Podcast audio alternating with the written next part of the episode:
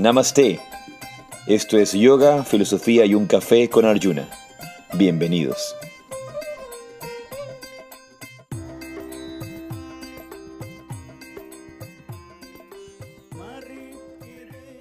Namaste, Jai Radhe. Soy Arjuna Das Y yo soy Chintamani. y esto es Yoga, Filosofía y un Café en vivo desde Girona, Cataluña. Estamos muy contentos de estar en este lugar maravilloso, en estas tierras ibéricas maravillosas. Y me han llamado la atención en estos días porque yo hago una unificación entre el catalán y el español y el castellano. Entonces le digo Gerona. O Y- Gerona. o Gerona. Y Lalita me dice, no, no, es, es Girona o Gerona, ¿verdad? Girona o Gerona. No orejona, sino Gerona. Y Girona. Así que no existe tal cosa como Gerona. Aquí es del pueblo de Girona, perdón, de Girona, para que Lalita me vuelva a jalar las orejas una vez más. Realmente muy, muy, muy bonito. Estamos contentos de estar acá. Un poco de frío, como pueden ver, estoy con mi suéter naturalmente. Soy friolero, como dicen. Eh, y peor después de venir desde Ecuador, en el que estamos con un clima en Guayaquil, en el que hablas y sudas. Solamente hablas y sudas. No requieres hacer mucho.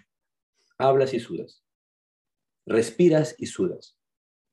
Entonces, todo el tiempo en, en este lugar, en Guayaquil, tenemos yoga caliente yoga con calor. Y aún así hay gente que se le ocurre hacer yoga con calefacción en Ecuador. No, sin criticar, no, no le encuentro mucho la lógica porque hay mucho, mucho, mucho calor. Bien, entonces vamos a empezar oficialmente, oficialmente con nuestro mantra, con nuestra pequeña meditación tan requerida.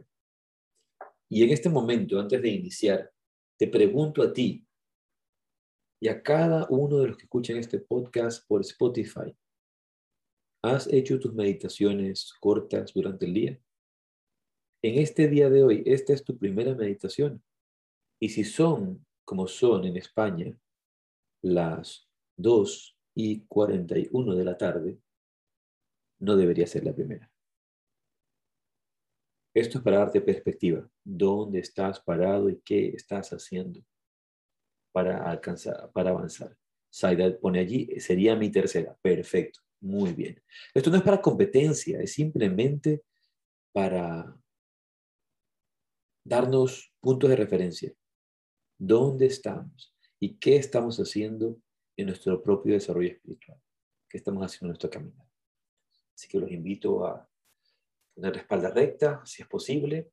Si no estás manejando, te invito a cerrar los ojos si estás manejando, solo te invito a relajar tu frente.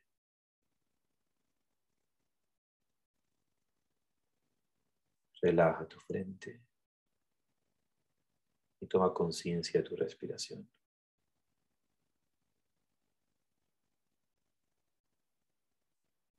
Inhala y exhala profunda y pausadamente.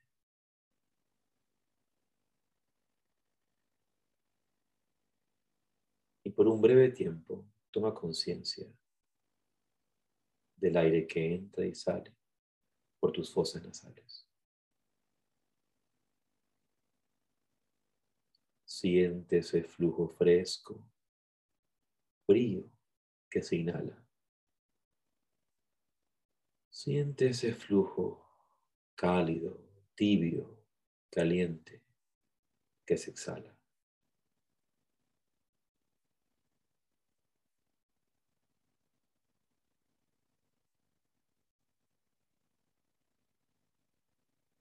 Permite que tu respiración se haga más lenta y profunda. Y si quieres, puedes sincronizar tu mantra a la respiración.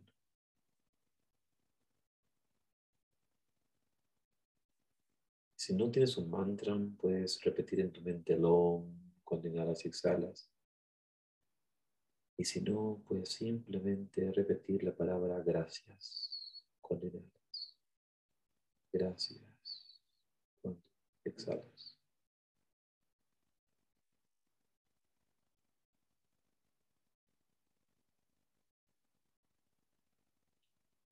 Desde este espacio de calma y serenidad. Iniciamos con este mantra. Om Om Ajnana Janangana Salakaya Chaksurumilitam Jana Tasmai Shigurave Namo. Siendo el día especial de Mahashivaratri, pedimos un mantra especial para Shiva como el supremo maestro. Om Namah Shivaya Gurave Satchidananda Murtaye Nishpapanchaya Shantaya Niralambaya Tejase Om Shanti Shanti Shanti Y ese maestro que Shiva, la encarnación de la bondad, existencia, conciencia y dicha puras, cuya luz ilumina por luz propia, cuya paz es absoluta e infinita. A ese maestro que habita en mi corazón, yo lo reverencio.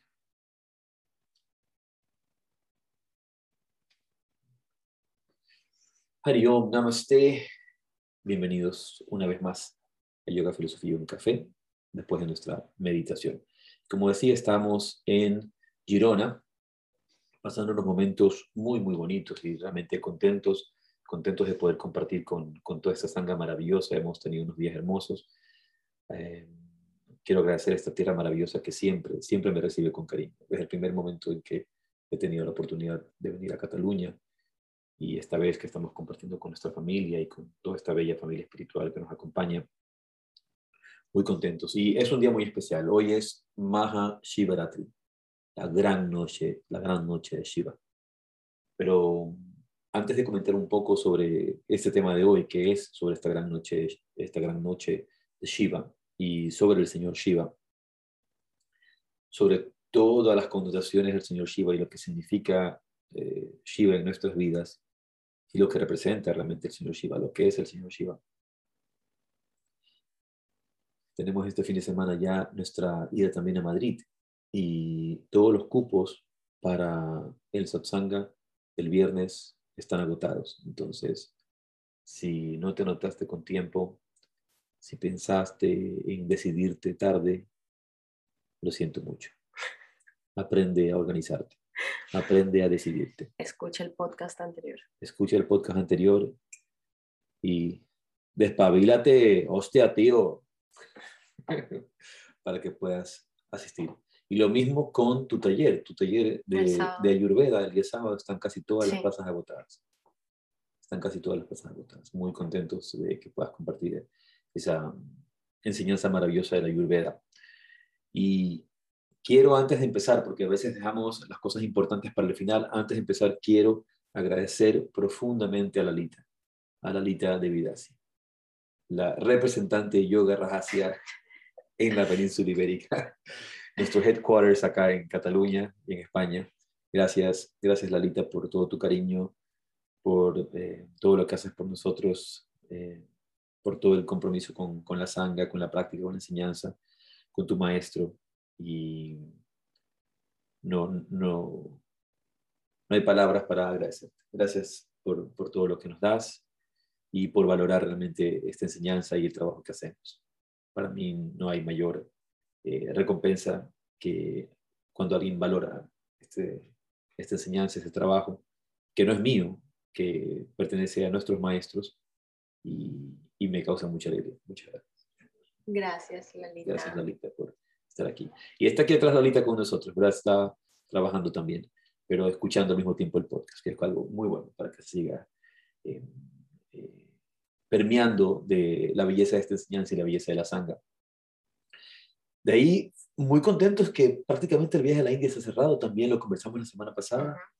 Y, y bueno, es una, una parte muy importante de la sanga ibérica que viene para la India algunos de ustedes están aquí en el chat con nosotros, bueno, no en el chat, pero que están aquí con nosotros ahora en el, en el podcast, como Lola, por ejemplo, que se viene para la India, Gaby, que se viene para la India. Entonces, eh, muy contentos de que nos acompañen. En, en abril todavía tenemos algunos cupos para el Yoga Rajasya Transformation Training Program. Así que aquellos que, que lo han tenido en su mente, que no han terminado de organizarse, es buen momento para hacerlo. Es buen momento para organizarse y aprovechar estas oportunidades. Creo que la vida constantemente nos está dando oportunidades y hay que saber aprovecharlas, no dejarlas pasar. Hoy me llegó el, el mail del tren de mañana y me dice, eh, hay trenes que solo pasan una vez en la vida. ¿Dónde está? No te la voy a abrir, pero fue muy gracioso porque dice, este es tu pasaje para el tren de mañana y te damos cierta información y no sé qué. Y dice, sé puntual y evita sorpresas inesperadas. Dice que hay trenes que solo pasan una vez en la vida. Sé puntual y evita sorpresas inesperadas. Dicen que hay trenes que solo pasan una vez en la vida. Y así Me llegó hace un rato. Yo... Así es, eso sucede. Lo justo tú lo lees y yo lo tenía en la mente. No dejes que se te pase el tren. No dejes que se te pase el tren de, de repente viene otro por allí, pero no va a ser el mismo, va a ser otro. Va a ser otro tren con otros pasajeros, con otra historia, con otro camino, otra situación. Entonces hay que, hay que aprovechar, aprovechar esto y aprovechen esta oportunidad de venir al Yoga Rajasya Transformation Training Program, porque no es un teacher training. Nuestra idea nunca ha sido formar profesores, sino practicantes, gente conectada con la práctica.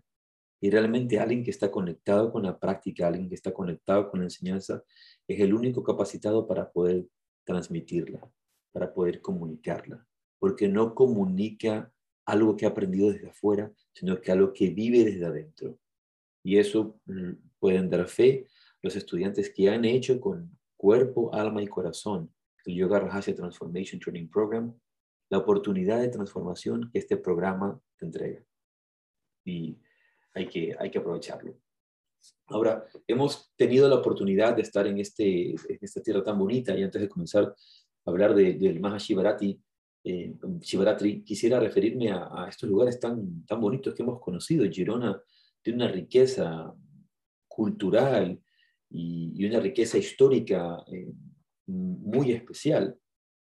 ¿Qué nos puedes contar de lo que hemos visitado en, este casco antiguo de, Girona, por ejemplo? Bueno, fuimos a las murallas de, Girona, que, pues, así como dato curioso... ¿Se parecen a la, muralla china? No, no se parecen en nada. Pero así como, como dato curioso, pues muchas, muchas escenas de Game of Thrones, eh, Juego de Tronos, para los que lo vieron, que fue una serie pues muy, muy eh, aclamada y famosa. Muchas de esas escenas fueron grabadas aquí, eh, como dato curioso. Y realmente muy bonito, fuimos con, con los niños, datan de, del siglo I, cuando era una ciudad romana que se llamaba Gerunda.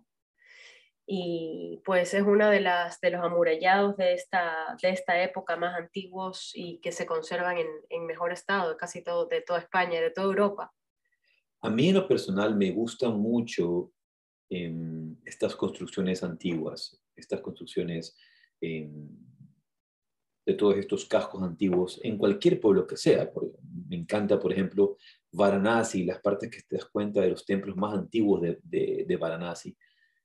Y e, es muy bonito caminar por estas, estas calles de, de Girona. En estas calles de Girona, y obviamente la Girona antigua, lo que llamamos el casco antiguo, donde está esta famosa leona a la que hay que darle el beso en el rabo, hay que besarle el culo, para poder volver eh, a Girona.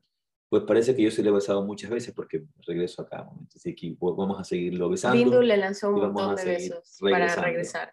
Ahora han quitado con, eh, con, todo este cuento del COVID, para que no se enferme la gente con los besos en el culo de la, de la, de la leona, han quitado la escalera, entonces ya no puedes acercarte. Beso volado. Tienes que lanzarle besos volados para poder regresar luego aquí a, a, Girona. Una de las cosas que me gustó a mí fue la visita que hicimos a esta, esta catedral. La catedral, la de Santa María. Es, es, es, es, magnífica, es realmente hermosa. Toda esta construcción que va a iniciarse hacia el siglo XI, ¿verdad? Y que, tiene que, que va pasando por distintas etapas eh, con el periodo eh, románico, el periodo gótico, eh, luego... El renacentismo, el, renacentismo, ¿verdad? barroco. va a tener estas distintas arquitecturas. Y arte, porque en cada una de, las, de estas pequeñas capillas que están alrededor de la, de la nave se ven las diferentes o las diferentes técnicas y los diferentes estilos de los pintores y de los escultores que hicieron cada una de esas, de esas esculturas o pinturas. Eh, y es muy interesante ver todos estos distintos momentos del arte y de la historia del arte unificados, por ejemplo, en esta catedral. es un poco como una línea del tiempo, porque se hizo en, en, en varios años, no fue como dijeron, bueno, ahora largo y largo, sino que se demoró muchísimo. Y, y claro, el, el, arquitecto o el artista que estaba en ese momento luego fallecía y alguien más quedaba encargado y tenían que, que continuar. Entonces, sabes que tiene la, la, nave gótica más ancha del mundo, la Catedral de Santa María de Girona. Hay una cosa particular y es que todas estas catedrales de Europa, de estos, de estos distintos momentos de la historia, siempre van a tener cosas muy particulares, que es esta idea bastante eh, oscura, bastante secreta de, las iglesias y que le da este ambiente místico. No, no solamente están creadas para, para representar un ambiente místico a nivel exterior, porque obviamente lo que van a hacer es un efecto en nuestra psiquis. Y una de las cosas que vemos en todas estas iglesias eh, a, nivel del mundo, ¿verdad? Y de los templos, que lastimosamente son malentendidas desde el punto de vista occidental, externo, en el que interpretamos la espiritualidad como algo luminoso. Eh, solemos pensar que la espiritualidad tiene que ser únicamente luminosa, que, que Dios es luz, ¿no? como, como he escuchado esto. Y si Dios es luz, ¿por qué razón entonces todas estas iglesias todas estas catedrales, todas estas capillas, siempre van a haber sido oscuras. Claro, es más, era helada. ¿Por qué razón son, oscuras? No, frías son por el clima, porque estoy seguro que más bien en la época de calor eh, deben ser como un buen aire acondicionado para sentarte allí y, refrescarte frente al celoso sol que vas a tener. Aquí los calores de verano son sumamente intensos también, así como el frío es intenso, también el calor es intenso. Pero yendo al aspecto de, de lúgubre que tiene, ¿verdad? Oscuro de, de estas capillas, está todo este aspecto de entender la cueva del corazón. La cueva del corazón. Y cómo hay distintas capillitas y hay distintos, eh, no sé cómo se llaman estos espacios, por ejemplo, que hay como ventanas que no son ventanas, eh, que, son como unos huecos que hay puestos allí, pero como, nichos. como unos nichos, sí. Que, Retablos tal vez. Retablos tal vez. Entonces, sea como sean, es, es sumamente interesante que son todos como huecos, como espacios pequeños de las, de las cuevas del corazón. Porque cuando estudiamos en el yoga la cueva del corazón no es una sola cueva, son muchas cuevas, cientos de cuevas dentro de la cueva. Se dice que hay muchas cuevas, miles de cuevas en la cueva del corazón. Y siempre hay entradas de luz con, estas, con estos vitrales, ¿verdad? Con distintos colores los vitrales. Y esta es luz, es luz astral. Es la luz astral, es la luz eh, es una luz distinta porque no es la luz que vemos comúnmente a través de estos, de estos vitrales que se pasan, y obviamente representan una luz particular de los mundos astrales, de los mundos causales, de los distintos planos. Por eso la importancia de la oscuridad, donde empezamos a ver luces que ya no son del plano físico, no son luces del plano físico, pero la necesidad de la oscuridad, la necesidad del silencio, la necesidad del recogimiento. Y eso también hace el frío. El frío te obliga a recogerte, el frío te obliga a ir hacia adentro, en el caso de que son frías. Cuando hay más frío, mucho más. de forma particular me, eh, me llevo a haberme sentado por unos instantes a meditar en la abadía también, donde, donde estuvimos. Y toda la vibración que se siente en, estos espacios es, por supuesto, vibración de oración. Sí. Y han sido por mucho tiempo eh, cuna de distintos monasterios, de distintos religiosos, hombres y mujeres que, que se han dedicado a la oración. La verdad es que todo el sector es, todo el sector, porque está la catedral de Santa María y luego la Basílica de San Félix o San Feliu. San Feliu. Entonces, muy, toda, toda, toda esa, toda esa zona. Bueno, muy eh, interesante. También contar que tuvimos la oportunidad de ir a esta playa hermosa con parte de nuestra sanga, con Marta, con Edu, con Javi, con Mirella. ¿Cómo se llamaba este, este, este lugar que fuimos? Castell.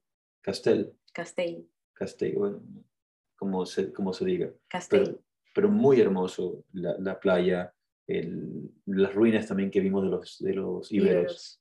de los iberus, la casa de Dalí que visitamos también. El estudio ecléctico. ¿Qué tan lejos queda, que- queda aquí? ¿A cuántos kilómetros está este pueblo?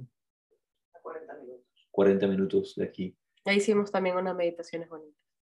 Ya bajo el sol, no en la cueva de la... Unas meditaciones her- hermosas realmente en, en este sitio. Y obviamente para no podemos no eh, irnos y no visitar el centro espiritual más importante de Cataluña. Y ese es obviamente Montserrat.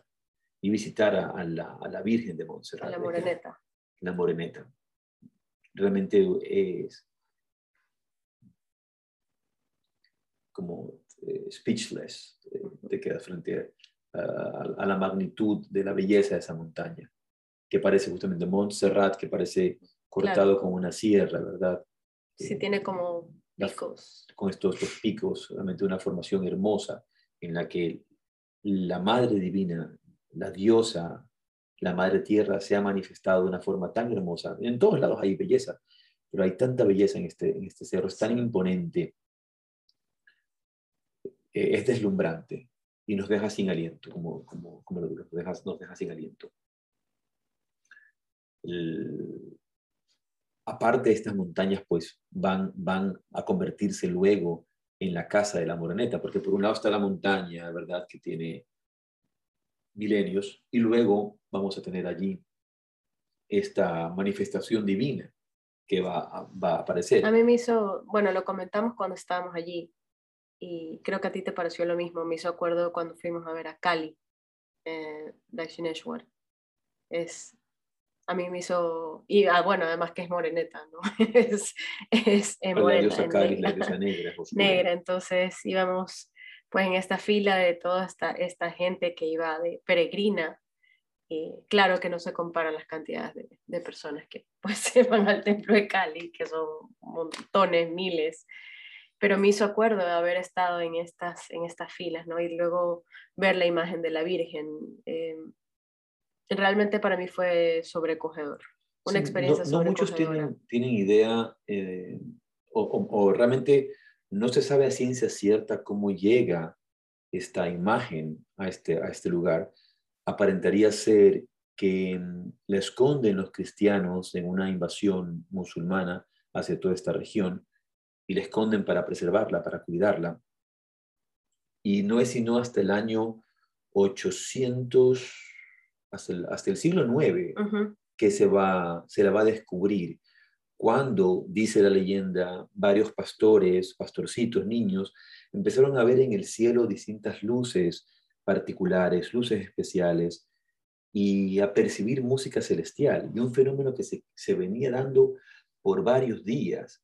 Entonces, y esto se dio un sábado, siempre cuentan que fue un sábado, que mientras atardecía, estos niños vieron como una luz, ¿no? que, estaba acompañada de, una melodía espiritual, especial, ¿verdad? Y que bajaba del cielo, ¿no? que sentía que se bajaba del cielo. Y ese prodigio se empezó a repetir por muchos días. Lo vieron muchos días. Entonces, la gente había quedado impresionada. Y es allí cuando esto es interpretado como una una visión divina, como un mensaje divino, como una señal espiritual que se ordena que vayan a investigar, que ellos vayan a buscar. Entonces, cuando se acercan a buscar, encuentran esta cueva donde está guardada, escondida, está la moreneta. Y dice la leyenda que trataron de llevarse la imagen, cargar la imagen y llevársela de allí hacia Manresa, querían llevarlas a Manresa pero que no pudieron porque era tan pesada que no la podían cargar, no la podían llevar. Intentaron eh, con, con, todas las herramientas que hubieran existido en ese momento para tratar de llevársela, pero no pudieron hacerla, no lograron hacerla.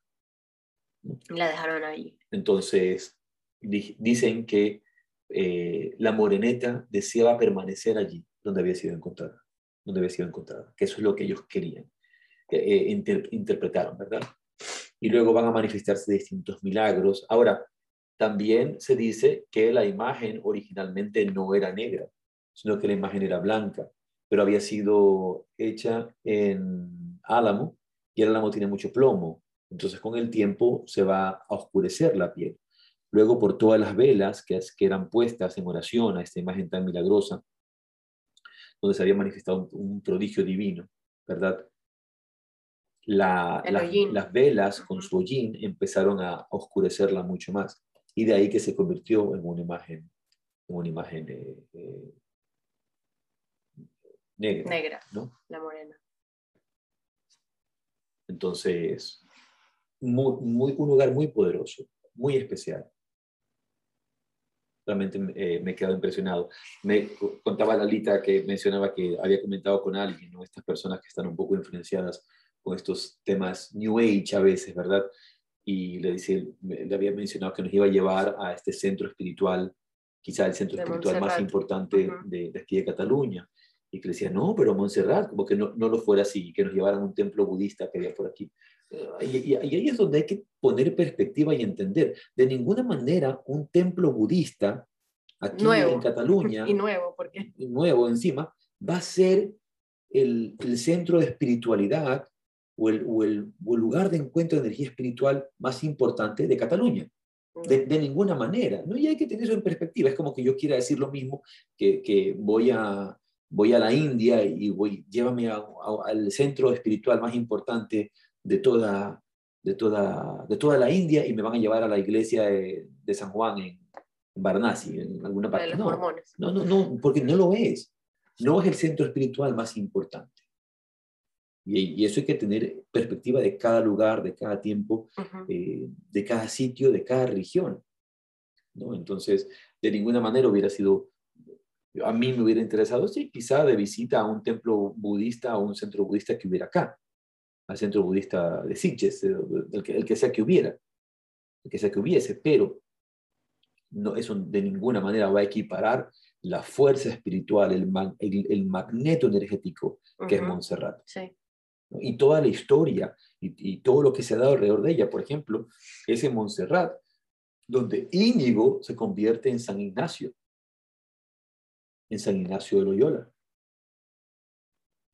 Eso es una conversión, no, no una conversión, sino una transformación a, una vida espiritual muy profunda. Entonces, eh, estoy muy contento de, que me hayan llevado a, ver a la moreneta y no de que me llevaran a un, templo, un centro budista. Realmente no hubiera tenido ningún sentido eh, eso de allí.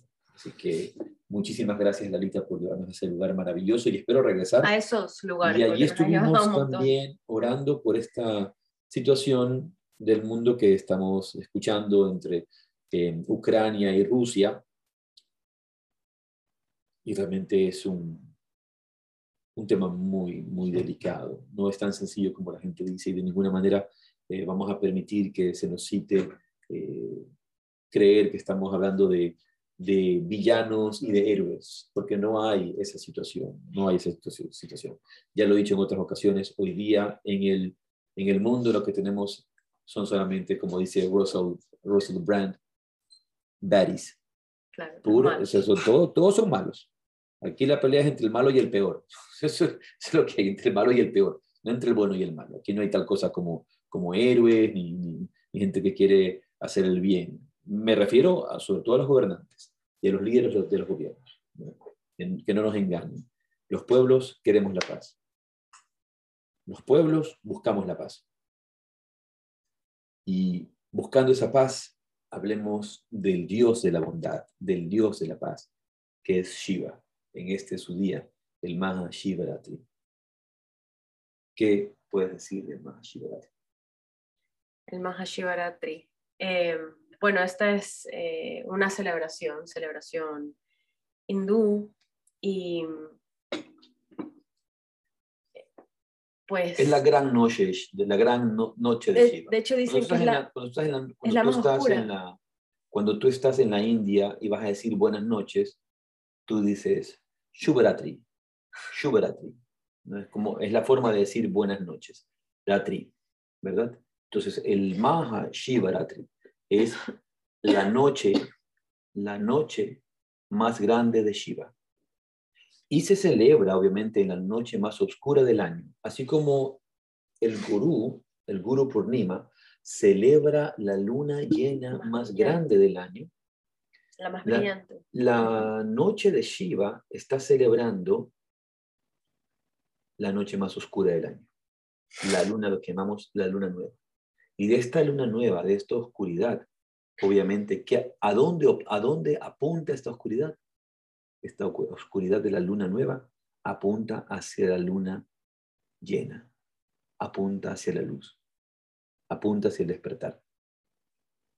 Y desde allí, desde, ese momento profundo en el que están alineados perfectamente el sol, la luna y la tierra, es un momento ideal para sentarnos a meditar. por eso se llaman, creo que lo hablamos la otra vez en, en el podcast de la luna, eh, qué es lo que significan estas lunas nuevas, ¿no? Estas lunas nuevas son eh, para nuevos comienzos, para comenzar desde cero. Y obviamente no estamos hablando de cosas pues solamente físicas, como también lo mencionamos en, en ese episodio del podcast, sino de, de procesos interiores, de realmente pues quitar, quitar todo lo, que está extra y comenzar este, este, estos procesos meditativos, ponernos estas, estas metas, a diferencia de la luna llena, que también lo mencionamos la otra vez. La luna llena no es para comenzar, es cuando todo está completado, pero la luna nueva es de estos nuevos propósitos. Eh, y siendo esta, esta luna nueva, la más oscura, se dice que es la más oscura del año y la que dura, la que dura un poco más, que es la decimotercera noche de la luna eh, nueva. Se celebra siempre en, perdón, que estoy mal de la garganta, entre febrero y marzo. Es, es como esa oportunidad que tenemos, tenemos todos de regresar, que era lo que estabas diciendo antes, como por eso es que las iglesias son oscuras y los templos son oscuros, es como de interiorización, de interiorización, de pasar por esas, esas fases, em, pues tuyas propias, lo que todo lo que se da en silencio, esas transformaciones que se dan en la oscuridad, en silencio, que no las estás publicando a la luz, son, son tuyas. Entonces, es de los momentos que nosotros tenemos para, se dice que las meditaciones, y obviamente como es de Shivaratri, por lo general están eh, dedicadas, las oraciones, los rituales son hacia Shiva, que eso va, va a potenciar va a potenciar todas las cosas que uno, uno está haciendo, que los, los rituales que se hacen, las ofrendas que se hacen a Shiva van a ser acogidas con, con como mayor, ah, como, con mayor placer, o sea, Shiva va a estar muy feliz de lo que tú estás haciendo y te va a dar, dicen que Shiva es uno de los que te da siempre más dádivas, estaba buscando cuál es la palabra para el... Dice la leyenda que tras haberse completado la creación del universo, ¿no? Shiva y Parvati en el monte del Kailash están reunidos en intimidad y, es, y Parvati le pregunta por qué Parvati quiere complacer a Shiva. Parvati, siendo su esposa, siempre quiere complacer a Shiva. Parvati es el ejemplo eh, o el arquetipo de, de la esposa leal, de la esposa ideal como viene a ser Shiva también, el arquetipo del esposo ideal, y hablaremos también un poco de eso. Es ella quien le pregunta, le dice, venerable Señor, ¿cuál de los rituales que se observan en el año, en la vida, es para ti el más importante? Y Shiva le dice que justamente esta noche, esta noche más oscura, esta noche de luna, de luna nueva, eh, es su día lunar más, mm, eh, más importante y es el más favorable. y, y que a él le da mucho placer que su devoto lo pueda honrar en ese día. Y así como he compartido antes, digo, naciendo desde la noche más oscura, llegamos así esta noche maravillosa que es la noche de Shiva, que es la noche de la bondad, porque Shiva como tal es el Shiva de la, es el dios de la bondad. En la tradición del yoga y algo que es tan importante para nosotros en Yoga entendemos esta triple manifestación que le decimos Satyam, Shivam, Sundaram, que es lo que realmente eres y que es la conciencia divina, que es lo que es verdadero, Satyam, lo que es bondadoso o bueno, Shivam, y lo que es hermoso, bello, Sundaram. Entonces, ese aspecto benevolente, eso es Shiva. A veces nos confundimos y como se nos ha enseñado o hemos escuchado y no entendido realmente lo que esto significa y el alcance de lo que es Shiva, entendemos a que Brahma es el creador, Vishnu el preservador, el conservador y Shiva el destructor. Entonces, hacer destructor a veces pensamos que es un dios negativo o que, es un dios malo. Eh, claro, eso es un poco el la connotación que le ponemos en nuestra mente. Porque lo tomas muy literal si te dicen que Shiva es destructor. Cuando realmente, porque vemos la destrucción como algo malo, cuando realmente Shiva es el dios de la bondad. Y ahí entendemos por qué a Shiva se le dice Hara y a Vishnu se le dice Hari. Por ejemplo, Hari, Hari significa tomar, Hari significa apropiarse, Hari significa robar. Por eso a veces se dice que Krishna, Hari, Vishnu, es el ladrón de corazones. Entonces, mi Hari, mi pequeño Hari, porque es el que me roba el corazón. Porque es un pequeño Hari, es un pequeño ladrón. Me roba el corazón, se apropia de algo que es mío, él, él se lo roba.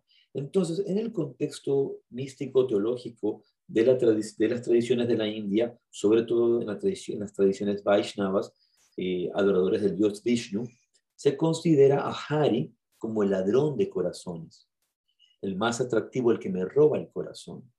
Pero Shiva es Hara. ¿Han escuchado? Hara, Hara, Mahadev. ¿No? Hara, Hara, Shiva, Shiva, Subramanyam. No, hay distintos, distintos mantras, canciones, pero Hara. Shiva es Hara. Hara, en cambio, es al revés. No es como Hari que lo toma todo. Hara es el que me entrega todo. De hecho, creo que en todas o en muchas escrituras, eh, las personas que hacían estas penitencias, estas tapacias, eh, pues que pasaban, que hacían mil años de, de que rezaban, oraban, ayunaban o hacían tal o cual postura, siempre le pedían cosas al Señor Shiva. Y, al, y, no importaba si esa persona que estaba haciendo ese ritual, pues quería esta dádiva, este don, este, eh, regalo del señor Shiva, si era bueno o malo, el señor Shiva igual se los daba, porque estaba cumpliendo con estas, eh, todos estos rituales, estas ceremonias, ayunos. Y... Una vez escuché decir a Swami, a Swami Veda, a Swami decía que a veces le consideramos que Shiva es un poco como tonto. Entonces, tonto como inocente. Porque él lo entrega todo. Él lo da todo. Es ingenuo, inocente, ¿no? Como, como, como, lo hace con tanto amor, con, tanto, eh, con tanto cariño, te entrega todo y te pide muy poco. Por eso es muy fácil de complacer a Shiva en los rituales. No hay mucha complicación. Entonces, en el culto a Shiva, por ejemplo, en la India, no importa si comete errores en el culto, a, Shiva no le importa.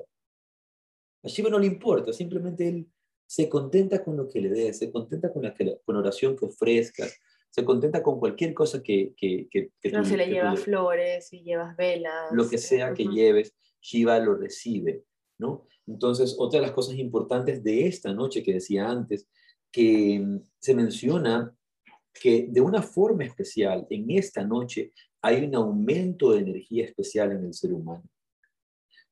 Y es interesante ver justamente esta alineación que crea las lunas las lunas nuevas, ¿verdad? En la que el sol, la luna y la tierra están alineados.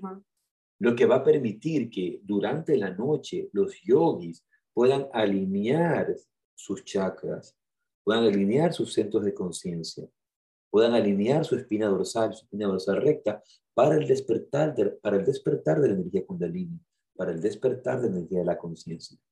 Entonces, esta noche y este día es un día muy auspicioso para la meditación. Recordemos que Shiva es considerado el señor de los yogis, el rey de los yogis. ¿no? Y se dice que en este día como tal, Shiva está llevando para complacencia de sus devotos, para complacencia de todos aquellos que le siguen, una estricta disciplina espiritual. Él, es el ejemplo de la disciplina, es el ejemplo de, del maestro, es el ejemplo del yogi, es lo que, lo que Shiva es. Recuerdo que en algún momento Sadhu Maharaj nos contaba los distintos eh, pasatiempos del señor Shiva y, el entendimiento del Shiva. Han visto, por ejemplo, cómo Shiva, y, aquí vemos la, la, identidad de Shiva con el maestro espiritual. Han visto cómo Shiva es Nilakant, que tiene la, garganta, azul. Tiene la garganta azul porque Shiva se tomó un veneno. No voy a contar y, toda la historia, en, toda la historia. Pero ¿qué representa en este caso en, Shiva como maestro espiritual? Él toma el karma del discípulo. Claro, absorbe. Él toma el veneno del discípulo. No se, no, él no se contamina con, ese veneno, pero toma el karma del discípulo. Luego ves que Shiva tiene alrededor de su cabeza, de su cuello, una serpiente, serpientes, y hay serpientes que están ahí. Y dice, mientras Shiva está meditando, la serpiente está que se mueve y que se mueve. Esa serpiente es la mente inquieta del estudiante. El maestro está sentado en profunda meditación siempre hacia adentro, yendo hacia adentro. Pero el estudiante está que se mueve y se mueve y se mueve y no para de moverse mentalmente, piensa en una chorrada, piensa en otra chorrada, piensa en otra tontería, tontería tras tontería. Entonces está que se mueve su cabeza de aquí para allá. Y así se mueve, como esa serpiente que no para de moverse. Entonces el maestro está adentro, en su interior. Y el discípulo se apoya, como se apoya esa serpiente en el maestro, en su inquietud para tratar de avanzar hacia la quietud a través de Shiva, a través de su, no, sabía eso de, su maestro. De la serpiente y la analogía con la mente del, del discípulo. Y obviamente hay distintas, distintas, eh, distintos niveles de, de, significados. No, no, en este sentido, no, no podemos decir este significado está bien, este significado está mal, porque son distintos niveles de significados. Shiva está siempre hacia adentro, el maestro espiritual está siempre hacia adentro. Hay este dicho que dice,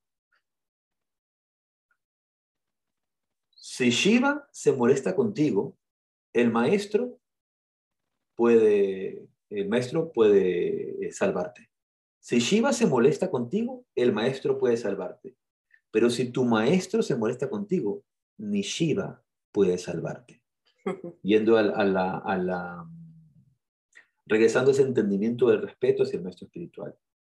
No, que no le busques la quinta pata al gato, al maestro espiritual, y no busques eh, eh, realmente molestarlo, porque es bondadoso y, y, siempre su bondad está. Y si ya llega un momento en que lo sacaste de quicio, es porque realmente tienes que haber hecho, haber hecho algo muy complicado para sacarlo, para sacarlo de quicio, porque tiene esa misma cualidad de Shiva, de entregar, de amar, de ser bondad en la vida de los demás. Eso que decías que Shiva es, es, es bueno y es ingenuo, lo, lo, lo, conversamos a veces de, de, los amigos de Shiva, ¿no? De estos que eran como, no eran gentes normales, entre comillas, no eran gente, eh, pues, ni nobles ni nada, eran, eran por lo general estos, eh, ¿cómo se llama? Cuando, como rechazos de la sociedad no, en, el, en, el, en ese sentido. misfits, ¿cómo se dice?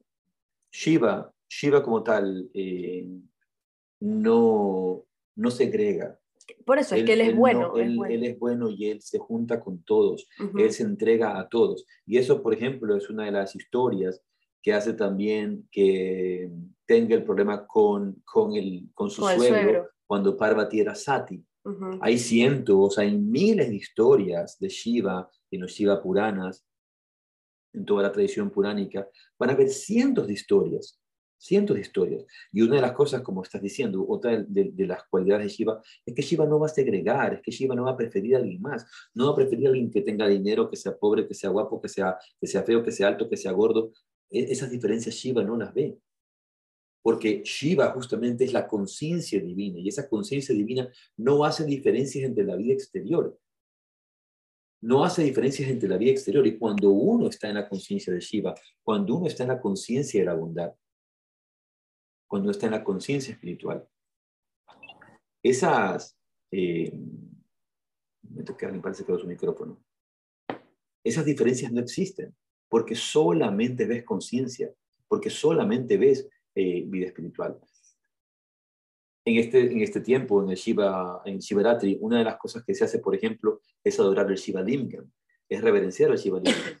Y aquí viene otra de esas formas particulares de la espiritualidad hindú, de la espiritualidad de la India, en la que simbólicamente está representado el señor Shiva en un falo, en un falo.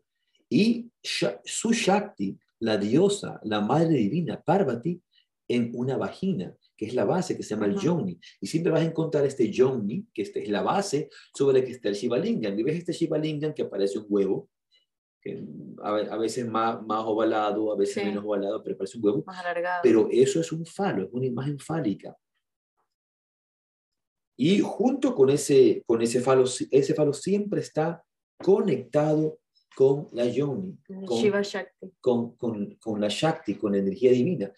Y, y, cuando la ves es, es, es, una vagina. Bueno, yo la verdad es que la primera vez que lo vi pensé, como les echan siempre agua, pensé que era una fuentecita. Entonces, ves, ves esta, leche. Ves esta, eh, esta unificación. Y qué representación más sublime y más maravillosa de entender este desposorio místico de este, de este encuentro místico, donde el, el, el, Señor del universo junto con la Madre del universo crean vida. Fertilidad, fecundidad, creatividad. En ese momento se, fecunda, se fecunda la vida.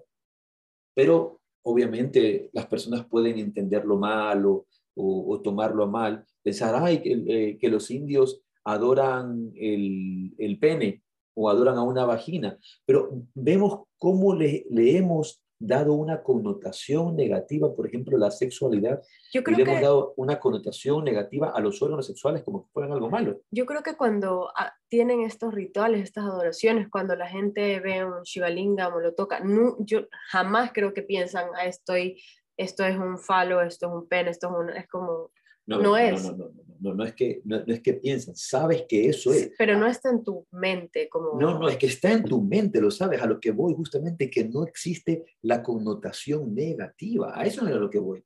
No es que no piensan que, que, que, se están imaginando que es un huevo, que es un huevo no, circular, no. saben lo que es, es un falo, es el falo de Shiva, es el Shiva Lingam, y es una vagina, es la vagina de la Madre Divina. Entonces, esto representa y es la fertilidad donde se crean los universos y se crea el mundo. Lo que no hay es una connotación negativa. Entonces, lo que no hay, lo que no hay en su mente, ay, es malo, es malo el órgano sexual. o, o, esto es algo negativo, cuando es simplemente positivo, totalmente positivo. Es la generación de la vida. Somos nosotros en Occidente y que también con esta contaminación mental hemos ido a contaminar o a pervertir este entendimiento de la, de la sacralidad del, del, del acto sexual, de la, sacra, de, la sacralidad del principio masculino y femenino que crean vida, que crean vida.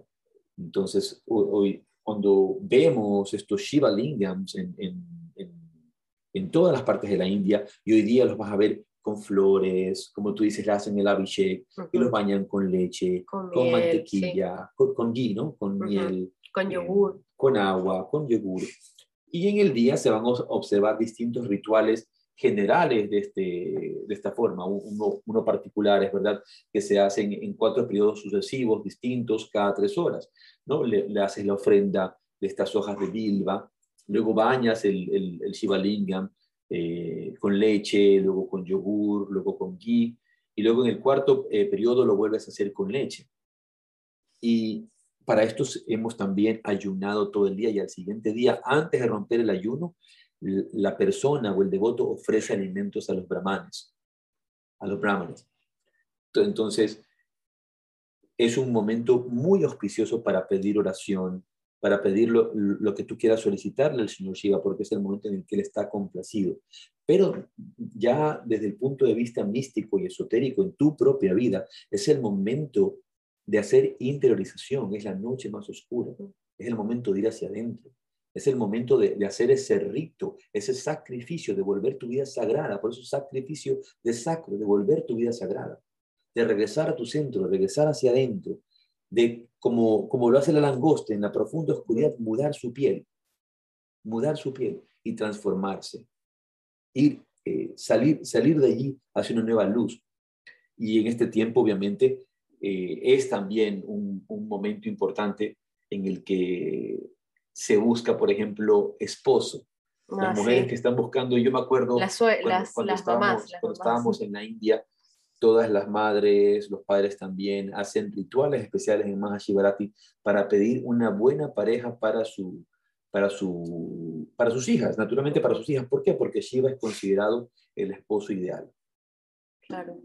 Las que están, las que están casadas, porque también no solamente se pide por nuevos esposos, sino que ya hay mujeres que están casadas, piden porque sus hijos y que sus parejas sean esos, esas parejas ideales o esos, sí. También otra de, de justamente de esas, de esas eh, tradiciones está en pedir por el bien de tu esposo, por el bienestar de tu esposo. Claro, de hecho es, es como una de las intenciones del ayuno, de ese ayuno, pides por porque todo, que tu, tu esposo sea exitoso, que siga siendo bueno, eh, que le vaya bien, porque eso significa que tu hogar y tu familia va a estar bien. Es una de las intenciones. También es un momento de recordar la, la, el amor, de celebrar el amor entre las parejas, porque justamente se celebra esta unidad de Shiva Shakti, ¿no? de Shakti y Shiva.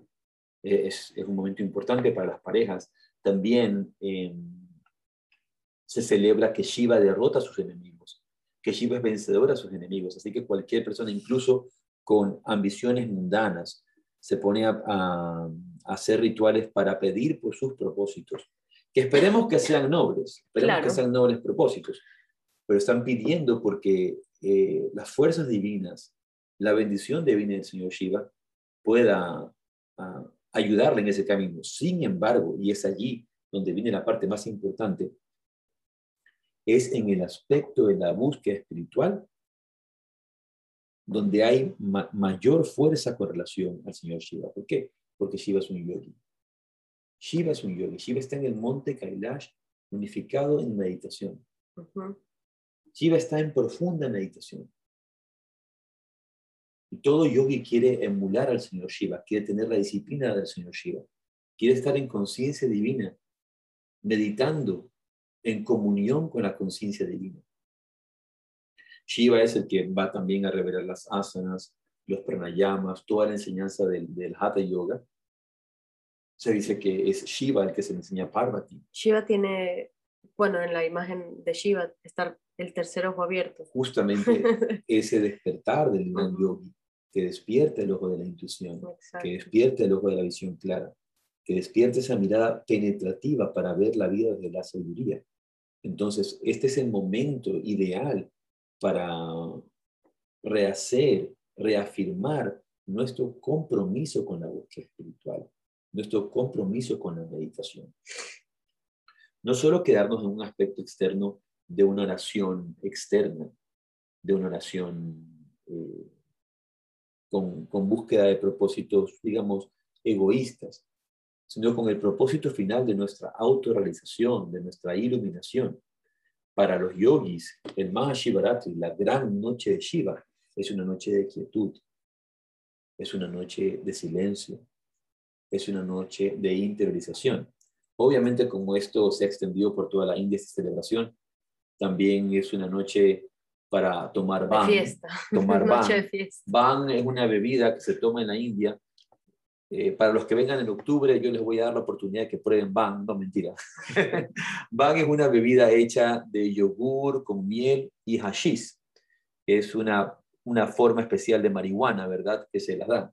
Es una bebida psicotrópica. Y como, y como, como se dice que Shiva tomó veneno, tomó intoxicante y él nos intoxica, hay muchos seguidores shaivas que toman o fuman, fuman si hashish, fuman hashish y que, y que también toman esta bebida del ban y dicen que cuando tomas ban al siguiente día no te acuerdas de nada, ¿no? que, que pierdes conciencia del, del mundo, De lo que pier- hiciste, lo que no conciencia hiciste. de todo, ¿no? Entonces es como Qué conveniente. eh, haberte tomado unas 10 botellas de, de vino, pero que no te den el efecto de lo que hace el Claro. vino, pero te, te, Te borró, te borró el cassette. te, Qué retro borra, eso de te borra, la, te borra la mente, te borra la memoria. Y ello- en esta noche también se toma van, se fuma van, se hace mucha fiesta. Entonces nos vamos olvidando un poco del aspecto profundo de esta festividad, que es el silencio, Como todo. que es la quietud, que ir hacia adentro, y se vuelve de forma externa una celebración, y mucha, mucha gente aprovecha la noche del Shiva Lingam, aprovecha, perdón, aprovecha la noche del Mahashivaratri para mm, irse de fiesta, para intoxicarse, para volverse un poco locos. Entonces, Una eh, excusa. ahora, lo interesante es que Shiva no te va a juzgar. Shiva no te va a juzgar, Shiva no te va a segregar, Shiva eh, eh, no, no va a alejarte de eso, porque hemos entendido que Shiva ama a todos. Shiva respeta a todos.